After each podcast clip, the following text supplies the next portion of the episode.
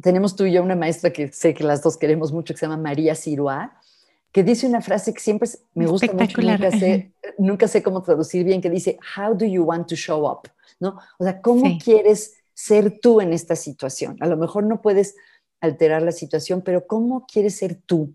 Y eso se me hace muy inspirador, ¿no? O sea, ¿cómo quiero ser yo en esta nueva etapa? Hola, bienvenidos al podcast Bienestar Conciencia. Soy Nicole Fuentes. Hoy estoy súper contenta porque está con nosotros la doctora Margarita Tarragona, que es una persona extraordinaria, es una de las líderes en México y en el mundo en el tema de psicología positiva. Y además es una persona que es mi maestra y a la que considero una gran amiga. Mi admiración por ella es grande. Así que me siento muy afortunada de tenerla aquí. Déjenme contarles un poco de quién es Margarita. Margarita Tarragón es doctora en psicología por la Universidad de Chicago. Es especialista en psicología positiva, o sea, en el estudio científico del bienestar y la felicidad. Es presidenta de la Sociedad Mexicana de Psicología Positiva, profesora de la práctica y directora del Centro ITAM de Estudios del Bienestar, Instituto Tecnológico Autónomo de México. Es docente de psicología positiva en la Universidad de Pensilvania en línea. Es mentora del equipo docente de la Foundational Medicine Coaching Academy. Es terapeuta, coach y conferencista. Es autora de artículos académicos y el libro Tu mejor tú. Es anfitriona del podcast Psicología y Felicidad con Margarita Tarragona. Recientemente recibió el premio Outstanding Practitioner de la IPA, la Asociación Internacional de Psicología Positiva, por su trabajo aplicado la psicología positiva en la terapia, el coaching y la educación. Es toda una experta, Margarita Tarragona, en el tema de psicología positiva y me siento súper honrada de tenerla aquí. Margarita, ¿cómo estás? Bienvenida, me encanta que estés aquí en el programa. Muchísimas gracias por aceptar la invitación. ¿Cómo estás hoy? Hoy, pues un placer para mí. Estoy muy agradecida y muy contenta de estar aquí, Nicole. Ya hace muchos años que nos conocemos y hemos coincidido en diferentes ámbitos, todos relacionados con la psicología positiva. Y pues te agradezco mucho que me invites hoy a charlar contigo un rato me va a encantar oírte, para mí siempre es un gusto escucharte. Cada vez aprendo algo nuevo y estoy segura que la gente que te va a escuchar también va a aprender muchas cosas lindas de ti. Muchas gracias. muchas gracias por estar aquí.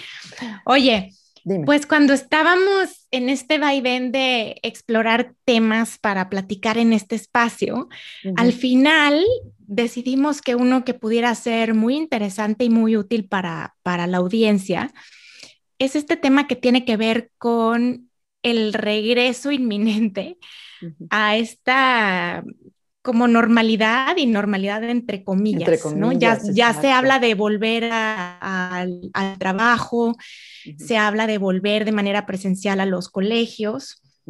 Y desde mi punto de vista, lo que observo es que este regreso al mundo normal está como entre el pánico y el ya no pasa nada. Ahí nos estamos moviendo o hay estos dos puntos de vista.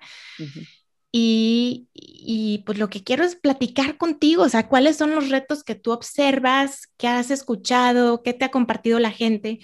A mí, por ejemplo, y te voy a decir de manera personal, yo estaba convencida de que la gente estaba más que lista para volver, mm. porque así es como yo me siento. Yo me siento con muchas ganas de, de volver a los espacios, de volver a tener contacto con las personas. Eh, quiero que mis hijas vuelvan a las clases y yo pensaba que todo mundo eh, se sentía igual que yo y empecé a escuchar de pronto, no, o sea, no queremos regresar, así estamos bien. Me han dicho, mis hijos no quieren volver, están muy ansiosos, tienen miedo. Entonces veo que en este regreso hay muchas tonalidades, no solamente, o sea, pareciera que hay extremos, pero al mismo tiempo hay como todos estos tonos de grises. Entonces, pues cuéntanos, o sea, ¿cómo, ¿cómo lo ves tú? ¿Qué retos pues, eh, eh, crees que están ahí? Igual que tú, creo que, que por un lado está esta cuestión de como de que ya nos acostumbramos y, no pasa nada. Y creo que eso es muy peligroso porque depende de dónde viven las personas que nos escuchen. Eh, para mí en la Ciudad de México, pues ha habido un rebrote, han aumentado los contagios, o sea que sí hay riesgo de contagio, no hay que este, sentirnos cómodos. Pero por otro lado está el extremo que tú mencionabas del pánico, ¿no? Entonces, ¿cómo encontrar una manera, no sé, razonable de, enfrentar los riesgos? Eh, creo que esa es una, una parte importante, ¿no? Cómo realmente no, no minimizar ni exagerar. En estadística, tú sabes de estadística, yo no, se habla, hay un, el error alfa y el error beta, ¿no? O sea, hay un error que es de subestimar la probabilidad de que algo suceda y luego hay otro error que es... Eh, sobreestimar. Entonces, por un lado está eso. Eh, y por otro lado, lo que decías, yo te confieso que como que a mí descubrí que me gustaban muchas cosas de estar confinada. Digo, afortunadamente no viví de cerca la enfermedad ni perdí a un ser querido. Creo que eso es otra orden de cosas completamente, ¿no? Pero completamente. digamos que si tuvimos la suerte de no enfermarnos o de no tener un ser querido muy enfermo, algunos le encontramos el chiste al confinamiento, ¿no? Por ejemplo, para mí no estar en el tráfico, este, eso yo no lo extraño nada. Nada, ¿no?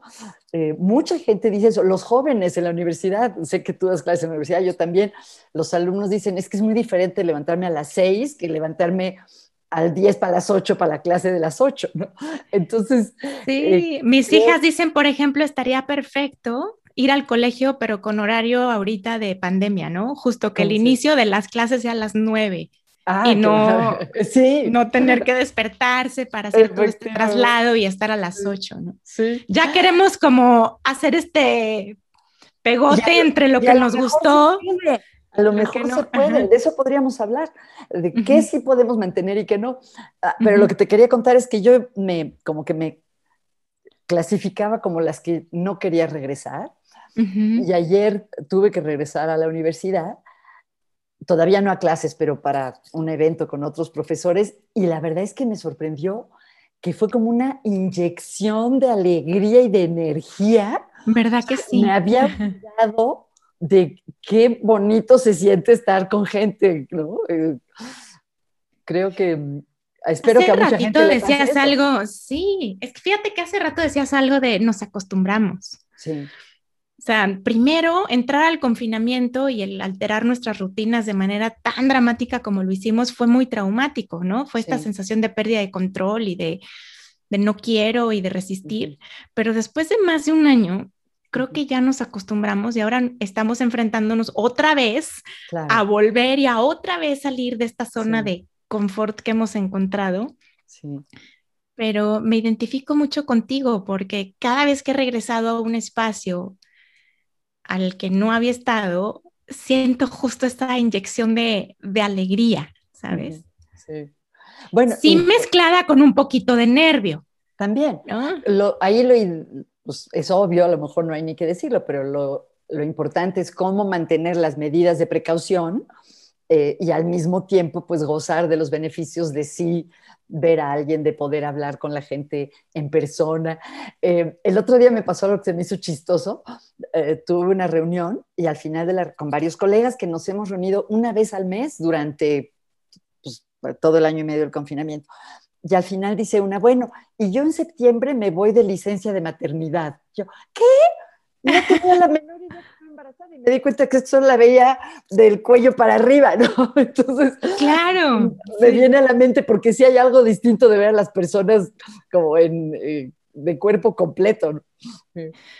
Totalmente. A mí me, me, tocó trabajar con un equipo al que solo solo conocía a través de la pantalla y ahora que se presentó una oportunidad de verlos en tercera dimensión, pues unos eran más altos, otros eran más bajitos, o sea que no me cuadra con esta imagen que tenía detrás de la pantalla, ¿no? Sí, sin duda todo eso es interesante.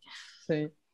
Eh, ¿Me ibas a decir algo? Ah, bueno, perdón, que creo que, que se mezclan varios factores eh, psicológicos, ¿no? Por un lado, efectivamente, como tú bien sabes, una cualidad que tenemos las personas, afortunadamente, es que nos acostumbramos muy rápido, nos acostumbramos a lo difícil y, podemos sobrellevarlo y también nos acostumbramos a lo bueno y eso hace que a veces no lo apreciemos, ¿no? Entonces creo que esta nueva transición es una oportunidad de recordarnos que nos vamos a adaptar y al mismo tiempo de apreciar qué es lo que sí queremos, tanto aquello lo que queremos volver, lo que habíamos extrañado, y qué quisiéramos, si fuera posible, preservar de nuestra experiencia del confinamiento. ¿no? Lo que decías hace rato de un híbrido, que a tus hijas les gustaría sí. ver a sus amigos, pero levantarse más tarde.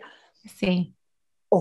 yo creo que sería muy bonito, ojalá, que en vez de volver a como eran las cosas hace un año y medio, como si nada hubiera pasado, ¿qué podemos construir diferente basados en nuestra experiencia? ¿no? Hay cosas que no dependen de nosotros, pero ¿qué sí podríamos hacer distinto? No nada más volver en automático a como eran las cosas antes. Y desde tu punto de vista, ¿qué sí podríamos hacer distinto? ¿Qué, qué prácticas o qué herramientas podrían funcionarnos en este regreso? Pues, no está estoy pensando. Yo creo que, por ejemplo, no sé si a ti te pasó, algo que en mi familia empezamos a hacer, en mi familia extensa, fue tener llamadas por Zoom cada semana con toda la familia. Que luego pensamos, bueno, ¿y por qué hizo falta la pandemia? Ya, ya existía el Zoom desde antes, pero lo empezamos a hacer durante la pandemia y es algo que nos gustaría seguir haciendo después, ¿no? O sea, seguir como eh, poniéndole atención a las relaciones interpersonales. Creo que algo que, sucedió durante el confinamiento es que como no se daban de manera espontánea, no te topabas con alguien en la cafetería, ni em, hubo que planear los contactos. Y al menos a mí me gustaría sí mantener eso, no nada más que volver a, a, una mm, manera de vivir que pues a ver cuándo nos topamos, ¿no? Esa sería una cosa. Otra para, yo, por lo que oigo, mucha gente tomó o retomó buenos hábitos. Por ejemplo, hacer ejercicio. Mucha gente me dice que, ha estado haciendo más ejercicio. Eh, hablando de eso que decías de volver a ver a la gente en persona, el otro día había una amiga y, wow, como que la vi como en muy buena forma física. Y, me dijo, pues sí, es que toda la pandemia he estado corriendo. Entonces, creo que otra cosa podría ser cómo preservar los buenos hábitos que hemos desarrollado. Em, y no solo hábitos, hobbies. Mucha gente me ha contado que volvió a tocar la guitarra o volvió a pintar. O volvió a hacer. O aprendió algo nuevo, como a sembrar plantas, cocinar recetas nuevas. Exacto. Qué bonito, ¿verdad? La jardinería y la cocina han tenido un boom. Y el otro día oí a alguien, creo que a Esther Perel, que decía, hay un paréntesis, Esther Perel es una gran pensadora sobre la vida de pareja y terapeuta, no solo de pareja, de la vida relacional, ¿no? Y ella dice que algo que va a pasar es que vamos a recuperar el eros o lo erótico. Y no se refiere al erótico en el sentido de lo sexual solamente, sino aquello que nos conecta con lo vital, con la vida. Y dice que por eso tanta gente durante la pandemia le dio por la jardinería e incluso por la repostería. A mucha gente le, dio por hacer pan de masa madre. Y ella dice que es porque, aunque parezca una tontería, ese pan, esa levadura es como algo vital, ¿no? Ver que algo crece casi, casi de la nada. Em, y ojalá podamos mantener esa conexión como más profunda con, con, aquello que es la fuente de vida para nosotros. ¿no? Eso me hace pensar en que esta pandemia, una de las cosas que, que sin duda provocó en mí y, que me han compartido es, nos pudimos dar cuenta de qué es lo esencial, de qué es lo que verdaderamente importa, de qué es lo que en verdad necesitamos para vivir. Hicimos como esta diferencia entre, en inglés le dicen needs and wants, ¿no? lo que verdaderamente necesitas y lo que quieres, creo que pudimos ver de manera muy clara dónde estaban esas diferencias. Entonces me hace mucho sentido esto que dices de, volver a todas esas actividades que, que tienen que ver directamente con, la vida, con crecer, con conectarte a lo más esencial. Estoy de acuerdo contigo, Nicole, y creo que a muchos nos pasó darnos cuenta que no necesitamos tanta ropa ni tantas tantos satisfactores materiales. Aunque, a ver, ¿tú qué opinas? Tú eres la persona ideal para hablar de esto porque eres economista y especialista en psicología positiva. A mí algo que me preocupa, a lo mejor parece una tontería, es que quiero ser menos consumista, lo viví durante la pandemia y me gustó, y al mismo tiempo me preocupa, me preocupan las personas cuyos bienes y servicios consumo, ¿no? por ejemplo, ya no voy a ir tanto al salón de belleza, como se nota. Este, Qué bien te queda ese look, por cierto. Gracias. y me preocupa, pero ¿qué va a pasar con, con, la persona que me peina si todas las clientes como yo decidimos ir menos?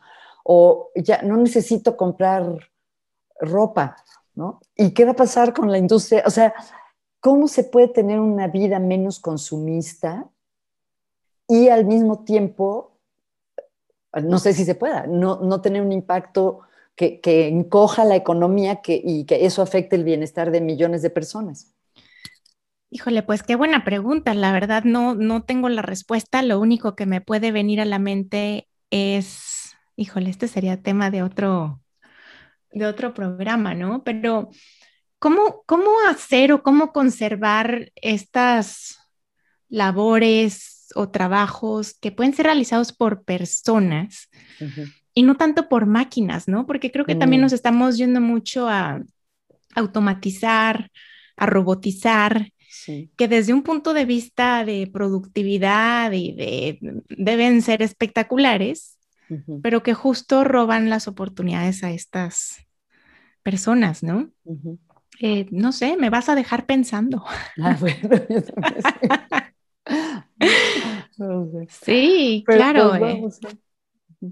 Oye, pero vamos a, cómo podemos este, readaptar, reentrar bien. fíjate que a mí me gustaría pensar, no sé si soy muy idealista, más que reentrar a lo que ya estaba, cómo construir una, etapa nueva. Sí, esa es, esa es la pregunta, porque hay cosas de la manera anterior, ¿no? Antes de la pandemia que en realidad no iban por buen camino. Ya nos quejábamos de muchas cosas. Entonces creo que estas crisis justo nos dan la oportunidad de... Es como se te desbarata eh, la pieza que tenías. Exacto. como si fuera un Lego, ¿no? Una exacto, un Jenga, ¿no? Se te cayó. Tienes las piezas al frente y tenemos esta oportunidad de construir algo diferente. Y con suerte eso que vamos a construir diferente es con lo que aprendimos, ¿no? Es esta oportunidad de construir algo que es mejor. Exacto. Porque ya sabíamos lo que no funcionaba, de, cómo veníamos haciendo las, las cosas antes. Y esta pregunta me lleva ahorita a, por ejemplo, estoy pensando en los estudiantes, tú también eres maestra en la universidad, eh, después de haber dado clases en línea un año, eh, ¿con qué te quedas tú? O sea, ¿qué retos has visto que tienen los chavos de esto de aprender detrás de la computadora? Eh, ¿Qué sí deberíamos de conservar? ¿Qué no? digamos, si tú fueras esta persona que va a volver a armar este rompecabezas, ¿qué harías diferente? O quizá algunas piezas ya no, otras sí, o, qué harías? Ay, ahí sí me hace interesante la, diferencia entre los negocios, las organizaciones y las universidades, porque por lo que leo en el mundo de los negocios, digamos, de las empresas, la gran mayoría de la gente no quiere volver a trabajar todos los días en persona. A nivel mundial se han hecho muchas encuestas y mucha gente em, dice que le gustaría ir tres días a trabajar y dos a distancia o al revés y, justo ayer leía que hay empresas muy diferentes, que hay ciertos bancos, por ejemplo, que ya por ah, la gente tiene que volver todos los días, y hay ciertas empresas de consultoría que ya le dieron a sus empleados oportunidad de trabajar desde donde quieran del mundo. Entonces hay muchísimo rango, ¿no? Em, y los datos son contradictorios porque hay datos que indican que la gente es más productiva y hay datos que indican que la gente es menos productiva. no sé, qué, no sé qué pensar. Entonces, si, estuviera en mis manos, a mí como me gustaría, a mí me gustaría efectivamente eh, tal vez tres días en persona y dos días desde mi casa. Pero en la universidad se me hace algo un poco diferente porque creo que parte de lo, de lo que es importante en la vida universitaria no son solo las clases, el proceso, digamos, de la, de la docencia, del estudio, sino también las oportunidades informales de interactuar entre los alumnos, entre los alumnos y los maestros. Y eso no sé cómo se puede construir en línea. ¿no? Me imagino que pero... Ese, ese punto yo creo que ha sido mi mayor preocupación como mamá y como maestra, porque veo a mis hijas, sí, pudiendo tomar sus clases en línea, qué maravillosa oportunidad que están en un colegio que pudo inmediatamente adaptar todo a un tema de aprendizaje a distancia. Veo que hacen sus tareas, que tienen sus clases, pero lo que veo es que solo tienen eso.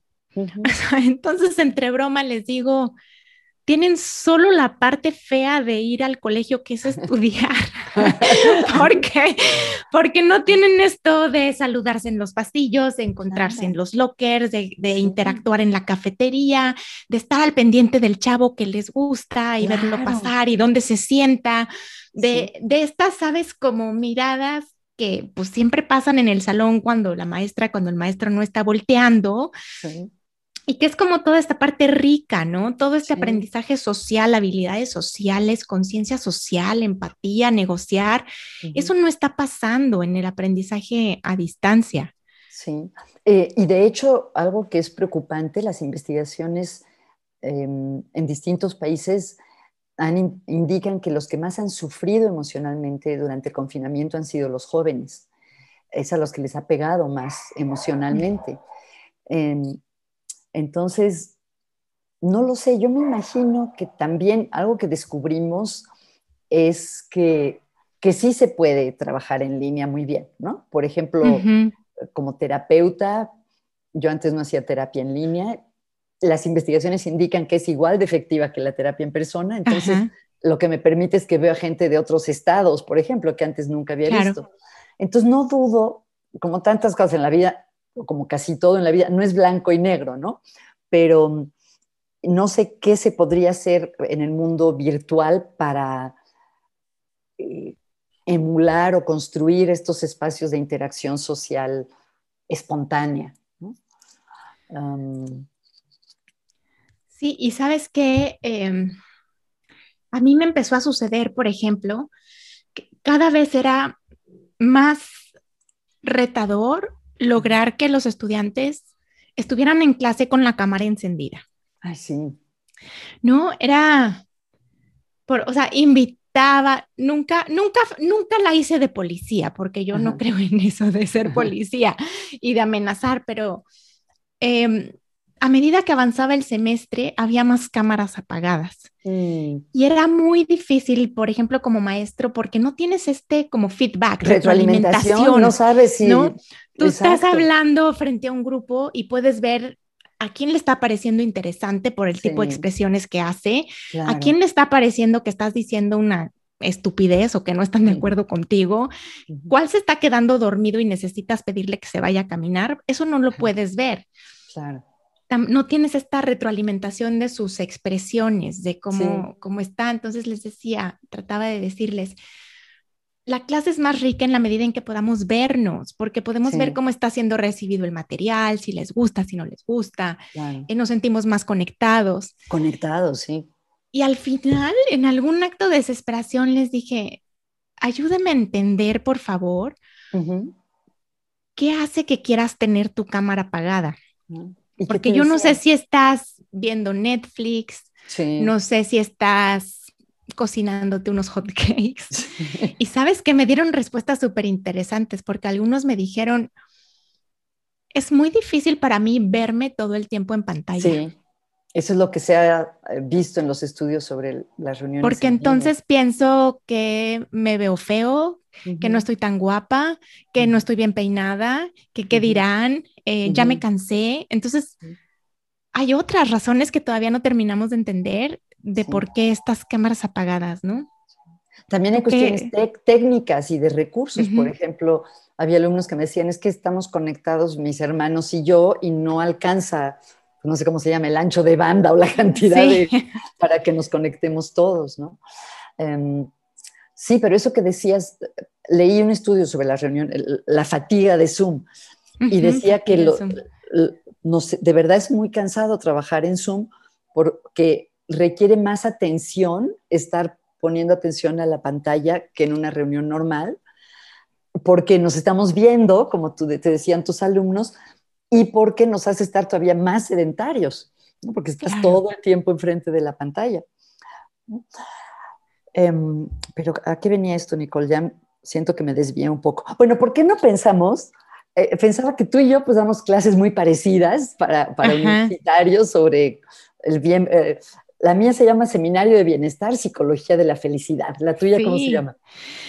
Tiene el nombre más cursi de toda la universidad. La clase se llama Acciones para vivir más feliz. Está perfecto, ¿y por qué no? A mí me encanta. Yo no lo veo cursi. Eh, bueno, mis alumnos sí, ¿no? Entonces suceden cosas interesantes. Por ejemplo, cuando están revisando el listado de clases que pueden tomar, algunos me han dicho, no, pues es que yo no la quería meter porque yo ya soy feliz. Ah. Otros decían, no, yo no la quería meter porque meterla, entonces revela que yo no soy una persona feliz. Pero el nombre es para ser más feliz, que creo que eso está perfecto, porque todos queremos ser más felices, ¿no? Sí, me acuerdo, me acuerdo súper bien un día que estábamos en clase y estaba un estudiante sentado cerca de la, de la puerta y como que alguien de afuera del pasillo le dijo, hey, ¿no? Y yo me imagino que le dijo, ¿en qué clase estás? Y bueno, yo lo veía que, que murmuraba, ¿no? O sea, no quería decir y cuando finalmente dijo el nombre de la clase, pues hubo una carcajada fuera del pasillo, ¿no? Y alguna cosa que no puedo decir aquí en el micrófono. sí, pero bueno, cuéntame, nuestras... No, no, pues lo que pensaba es como qué, qué temas de los que tratamos en nuestras clases son aplicables para el regreso.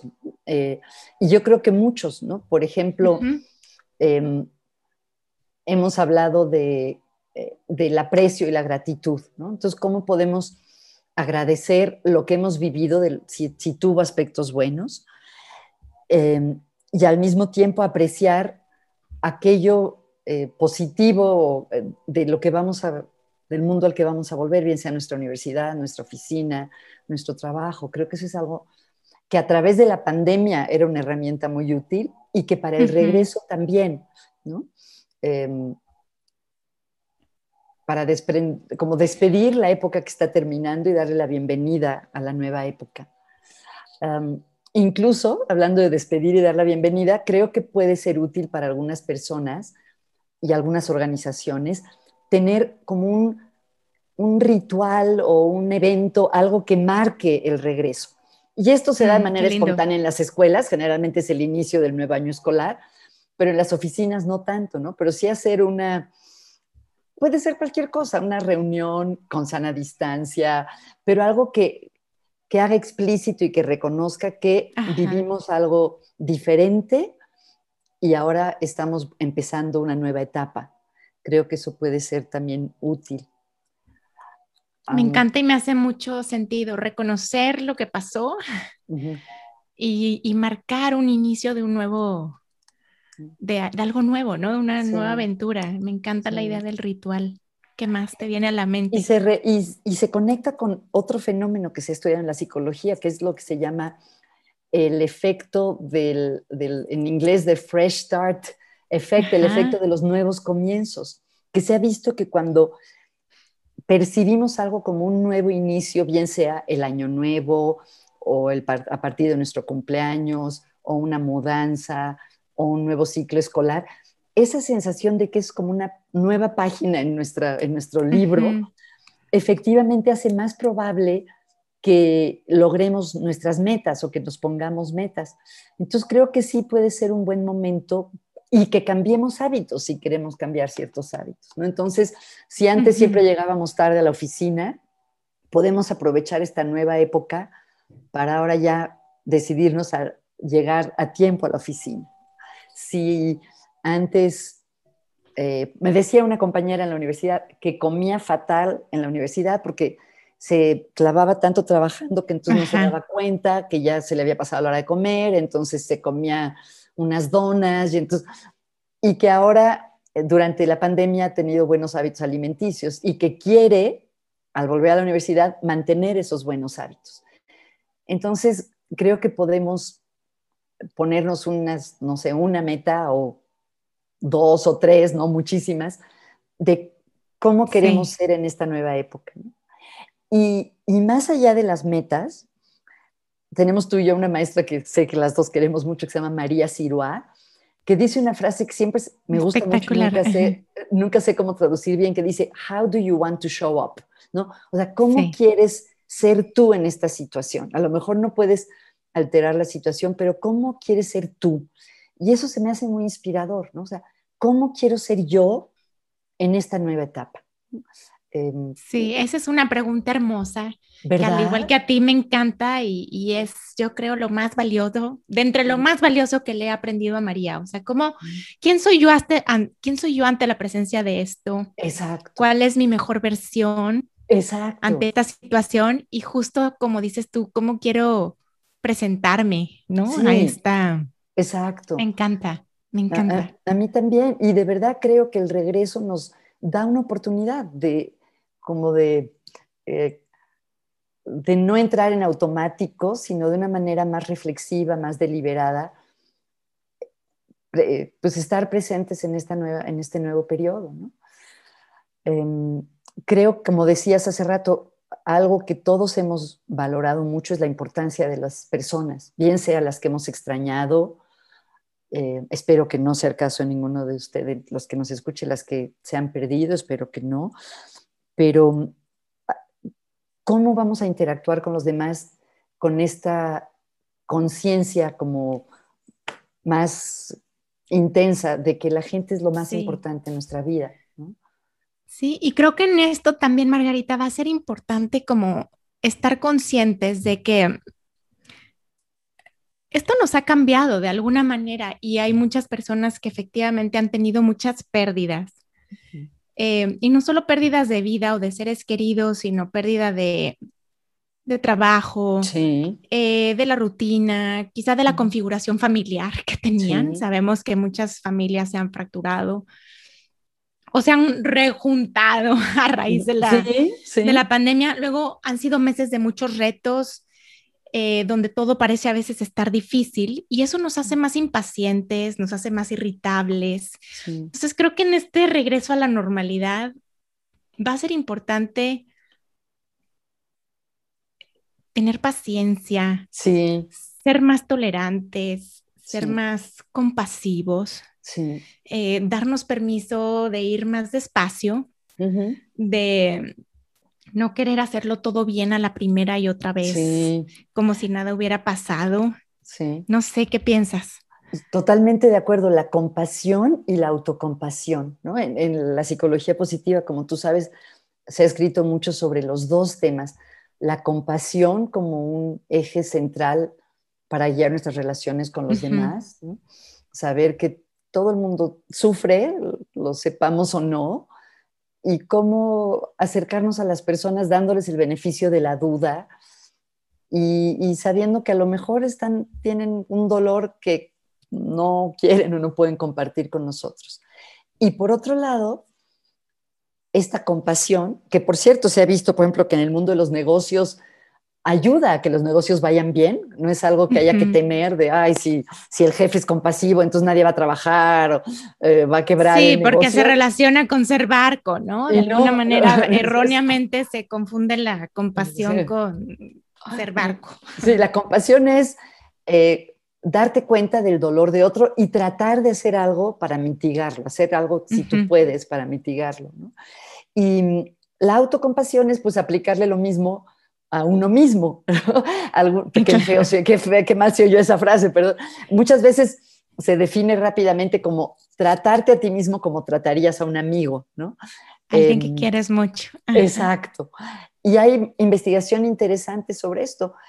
Y tienes razón, hay gente que efectivamente dice, ay, yo durante la pandemia quería bajar 8 kilos, yo quería este, acabar de escribir mi novela, yo quería reorganizar toda mi casa. Y algunas personas sí lo hicieron, y pues qué fantástico, pero muchos no. Y pues si no se pudo, es porque estábamos preocupados, pues sobreviviendo de otras maneras, ¿no? Claro, estábamos ya haciendo algo extraordinario que era sobrevivir una pandemia. Exacto, exacto. Entonces, este, hay gente increíble, como Tal Ben Shahar, maestro tuyo y mío, que publicó dos libros durante la pandemia. Increíble, increíble. Pero bueno, él se me hace como eh, de otra especie, casi, casi. Sí, de otro planeta. Oye, Margarita, ya para ir terminando. Ah, perdón. Em, bueno, a menos que quieras agregar algo, obviamente. No, sé si te interrumpí. No, no. Eh, ¿qué, qué, qué consejo, qué recomendación desde la psicología positiva o desde tu experiencia en consulta? como que, ¿qué tip, por ejemplo, podrías darle a un jefe?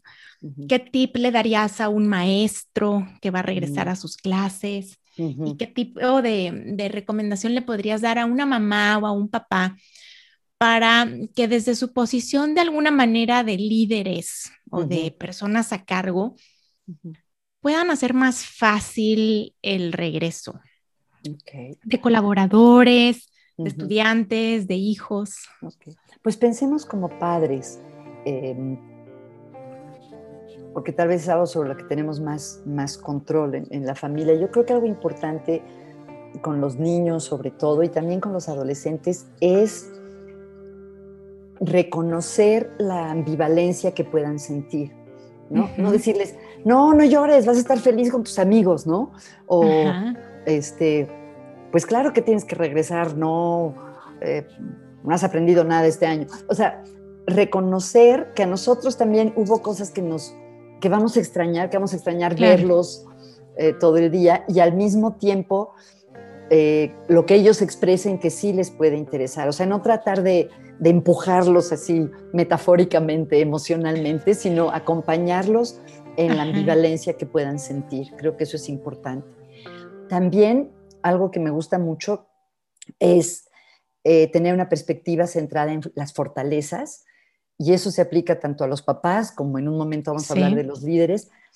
Entonces, con nuestros hijos, usar un vocabulario que le ponga nombre a las fortalezas que hemos visto en ellos, que conocemos en ellos, y hablar con ellos de cómo lo pueden usar. Por ejemplo, durante la pandemia me hiciste reír mucho, yo veía tu sentido del humor. Me imagino que, este, ¿cómo te, va, ¿cómo te puede servir el sentido del humor ahora que regreses a la escuela? O eh, vi que tienes mucha capacidad de autorregularte, o sea, aunque podías haber visto la tele, sí hacías la tarea, que seguro eso te va a servir ahora que regreses a la escuela. Tener un lenguaje de fortalezas, creo que, que nuestras fortalezas son como, pues no sé decirle el ancla o el columpio que nos que, la catapulta que nos permite como estar bien en diferentes contextos. Entonces a los papás les recomendaría eso. Y a los jefes y, líderes, pues hay muchas cosas de las que hemos hablado hoy. Yo creo que poner el énfasis y el ojo inicialmente en las personas y en las relaciones entre las personas. Aunque se tienen que tratar cuestiones de los números y de la productividad, claro que se tiene que tocar, pero ese, ese aspecto del desempeño va a funcionar mejor si el equipo se siente fuerte y conectado. Entonces, tomarse el tiempo, dependiendo del tamaño de su organización, de hablar con su equipo, de cómo están, cómo les fue, eh, qué es lo que necesitan para empezar bien una nueva etapa. Em, hacer, como decíamos, algún tipo de evento que le permita a las personas conectarse. Creo que eso es una buena inversión, no es un desperdicio de tiempo, es una buena inversión para ayudar a que la gente se sienta nuevamente parte de un equipo, parte de una empresa. También tal vez recordarles a las personas eh, la misión de la empresa o el propósito de esa organización. Que no sea nada más algo, algunas empresas la tienen colgada en la pared y eso está muy bien, pero recordarles por qué es importante lo que hacemos, por qué es importante ofrecer soluciones de telecomunicaciones, por qué es importante. ¿Para qué lo hacemos? ¿no? ¿Para qué lo hacemos? Reconectar a las personas con el porqué de su, el impacto que tiene su trabajo, también puede servir mucho. Sí, sin duda, no, no solo es importante saber cómo hacer las cosas, sino para qué las hacemos. Sí. ¿no? Sí. Padrísimo. Bueno, y a los maestros que ahora van a estar en sistemas híbridos. Híbridos, pues ahí entre ellas estoy yo y no sé si tú, pues ahí lo que tú acababas de decir, tenernos a nosotros mismos paciencia y autocompasión, saber que a lo mejor nos va a fallar el proyector, se va a desconectar el internet. Se cae el internet. Exacto. Em, pero algo que creo que va a ser importante cuando nos toque trabajar de manera híbrida, eso quiere decir que algunos alumnos van a estar en el salón y otros conectados a distancia, va a ser tratar de que los que están a distancia se sientan tan parte de la clase como los que están en el salón. Porque de manera natural, pues a los que tenemos enfrente es a los que tendemos a dirigirnos. Eh, entonces, hacer un esfuerzo por conectarnos con todos, creo que eso va a ser importante.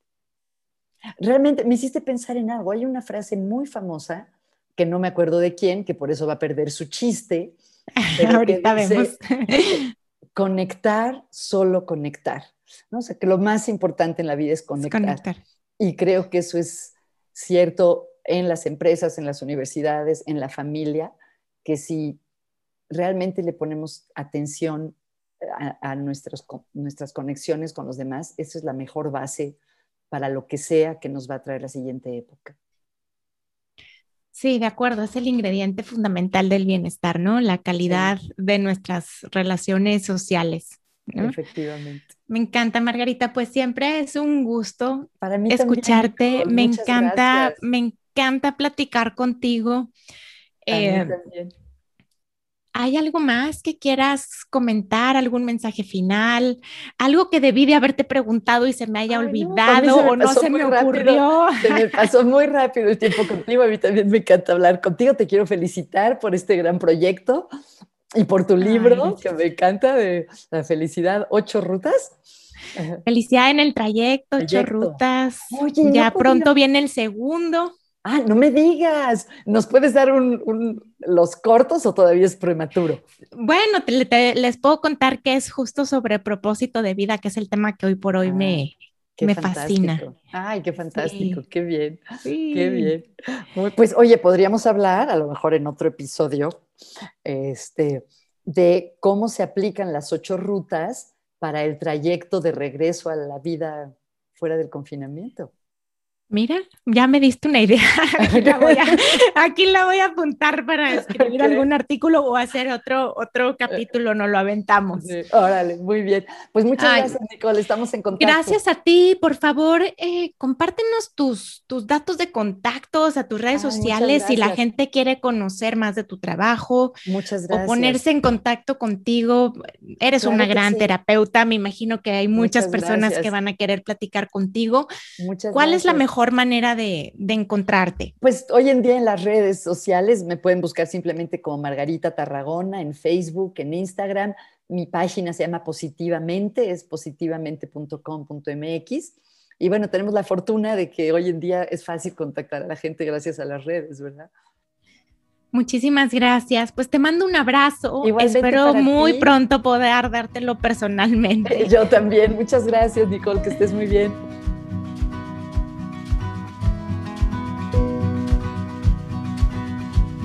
Gracias a todos los que nos están escuchando por estar aquí. Los espero en el siguiente capítulo. El podcast de Bienestar Conciencia es una producción de ruidoso.mx.